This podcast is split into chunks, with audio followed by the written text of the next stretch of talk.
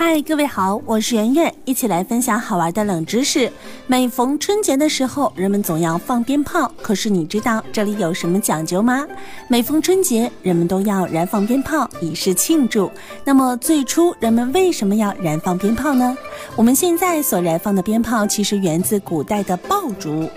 根据一些史料记载，正月初一天不亮，人们就已经起床了，家家户户都在庭院里烧竹子，竹子爆裂发出噼噼啪啪的清脆响声，可以驱除妖魔鬼怪。火药发明之后，人们便把硫磺、硝石、木炭放进竹筒里，这样一来，点燃竹子之后发出的声音更加响亮。后来，人们还把火药放入纸卷，这就是炮，把炮编成串儿，就成了鞭炮。鞭炮点燃之后可以持续的发出响声，因为鞭炮的来源与古代烧竹子有关，所以呢，鞭炮又被称为爆竹。古人之所以要烧竹子，目的是为了驱魔。传说古时候人们经常被一些妖魔鬼怪骚扰，尤其是一种叫年的怪兽是更为厉害的。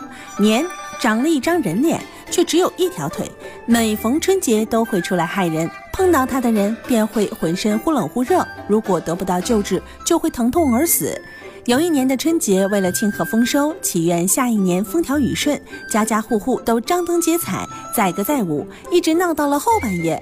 沉浸在欢乐中的人们忽发奇想，围着篝火燃起竹子，投到火中的竹子发出啪啪的声响，把欢乐的气氛推向了高潮。夜半时分，危害人类的年来了。他进入村子，正要兴风作浪，忽然听到篝火中燃烧的竹子发出的噼里啪啦的响声，吓得掉头就跑。人们见此情景，才知道恶魔年害怕响声和火光。于是每年到这个时候，老百姓都要燃放爆竹，为的就是把年吓跑。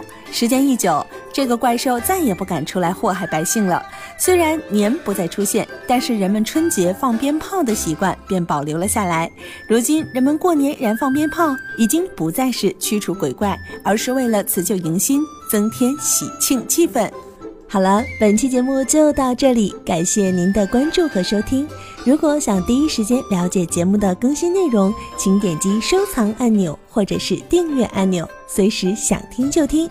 如果您想和我互动，可以在新浪微博当中搜索“电台圆圆”，或者是在微信公众账号当中搜索“圆圆微生活”，更多精彩内容都在这里哟。